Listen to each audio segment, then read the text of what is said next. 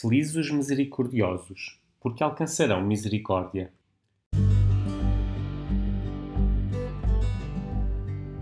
No Evangelho de Mateus, o Sermão da Montanha situa-se no início da vida pública de Jesus.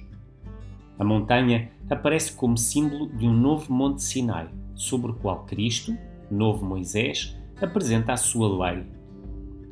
No capítulo anterior, fala-se de grandes multidões que começam a seguir Jesus, às quais ele dirigia os seus ensinamentos. Mas este discurso é feito por Jesus aos seus discípulos, à comunidade nascente, àqueles que depois serão chamados cristãos.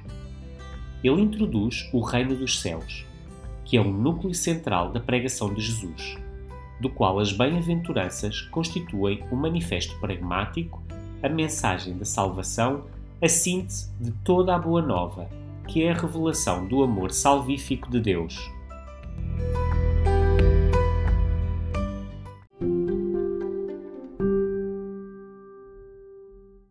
Felizes os misericordiosos, porque alcançarão misericórdia.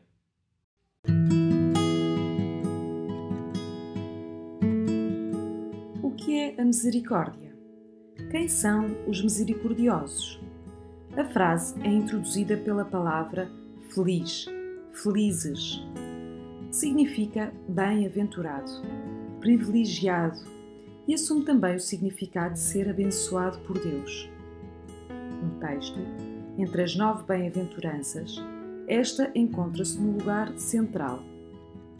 Elas não representam apenas comportamentos que merecem ser premiados, mas indicam verdadeiras oportunidades para nos tornarmos um pouco mais semelhantes a Deus. Nesta bem-aventurança, os misericordiosos são aqueles que têm um coração cheio de amor por Ele e pelos irmãos. Amor concreto que se inclina sobre os últimos, os esquecidos, os pobres, sobre todos aqueles que precisam deste amor desinteressado. De facto, a misericórdia é um dos atributos de Deus.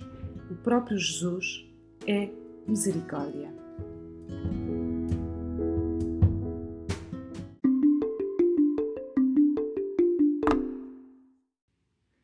Felizes os misericordiosos, porque alcançarão misericórdia.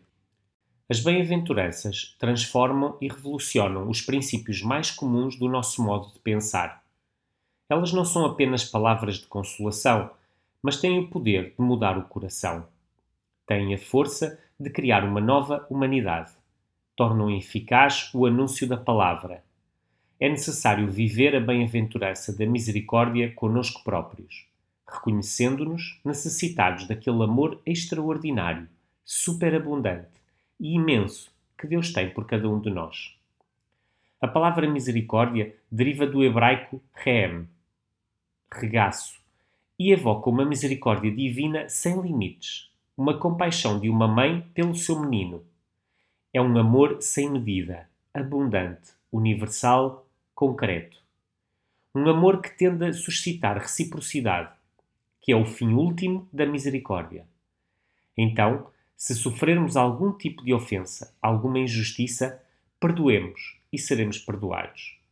Sejamos os primeiros a usar de piedade, de compaixão. Mesmo se parece difícil e temerário, perguntemos-nos, diante de cada próximo, como se comportaria a sua mãe com ele.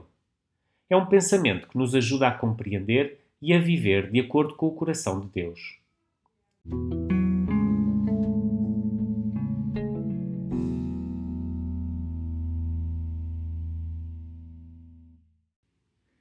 Felizes os misericordiosos, porque alcançarão misericórdia.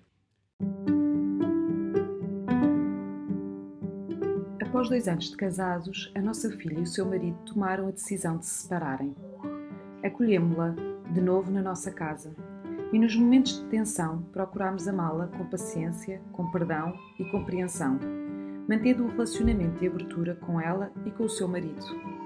Procurávamos, sobretudo, não julgar, depois de três meses de escuta, de ajuda discreta e de muita oração, eles voltaram a estar juntos com renovada consciência, confiança e esperança.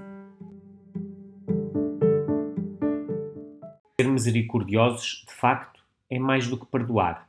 É ter um coração grande, desejar ardentemente cancelar todo o negativo, queimar completamente tudo aquilo que possa tornar-se um obstáculo ao nosso relacionamento com os outros. O convite de Jesus a sermos misericordiosos oferece-nos um caminho para nos reaproximarmos do projeto original, para que possamos realizar aquilo para que fomos criados, ser a imagem e semelhança de Deus.